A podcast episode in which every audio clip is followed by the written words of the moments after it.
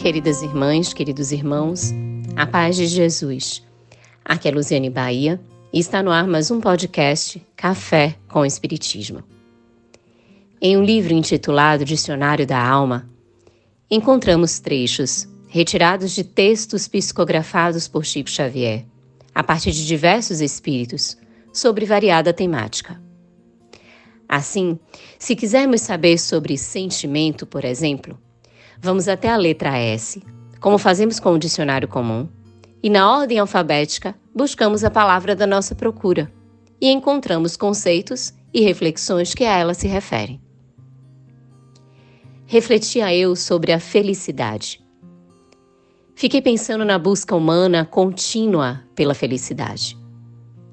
Lembrei de percalços e obstáculos que se agigantam desafiando o peregrino da jornada rumo à felicidade, e o quanto também nos questionamos sobre o que realmente é um estado de felicidade.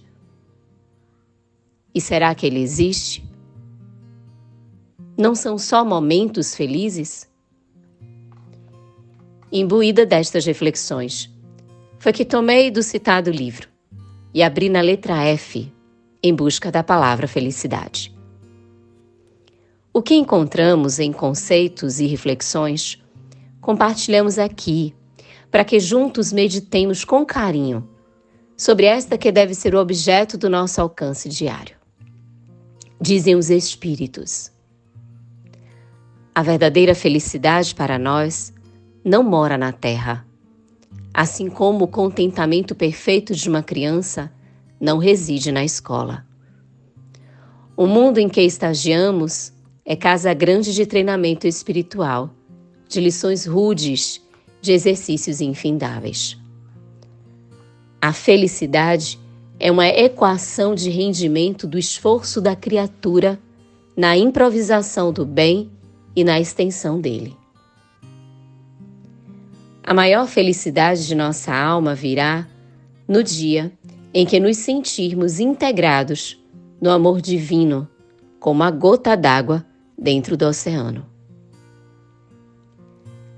Realizando a segurança e o contentamento para os outros, construímos a nossa própria felicidade. Até mesmo para receber a felicidade é preciso preparação. Sem vaso adequado, os bens do alto se contaminam com as perturbações do campo inferior, qual acontece à gota diamantina que se converte em lama quando cai na poeira da terra. A nossa felicidade nasce não dos anos que despendemos a atravessar o mundo, mas sim dos bens que dentro deles conseguimos improvisar. Quem deseja a verdadeira felicidade há de improvisar a felicidade dos outros. A verdadeira felicidade é simples no pedir e no realizar-se. A felicidade terrestre é como que anestesiante ruído para a consciência. Distrai-nos. Enquanto houver um gemido na paisagem em que nos movimentarmos, não será lícito cogitar a felicidade isolada para nós mesmos. Nossa felicidade maior é aquela que procede dos atos meritórios e dignos na sementeira da caridade e da harmonia. Nossa felicidade maior reside em dar de nós mesmos na obra da redenção da própria alma. Assim, diante destas especiais anotações dos bons espíritos, sigamos firmes e com Jesus empreendendo os esforços para a conquista da verdadeira felicidade.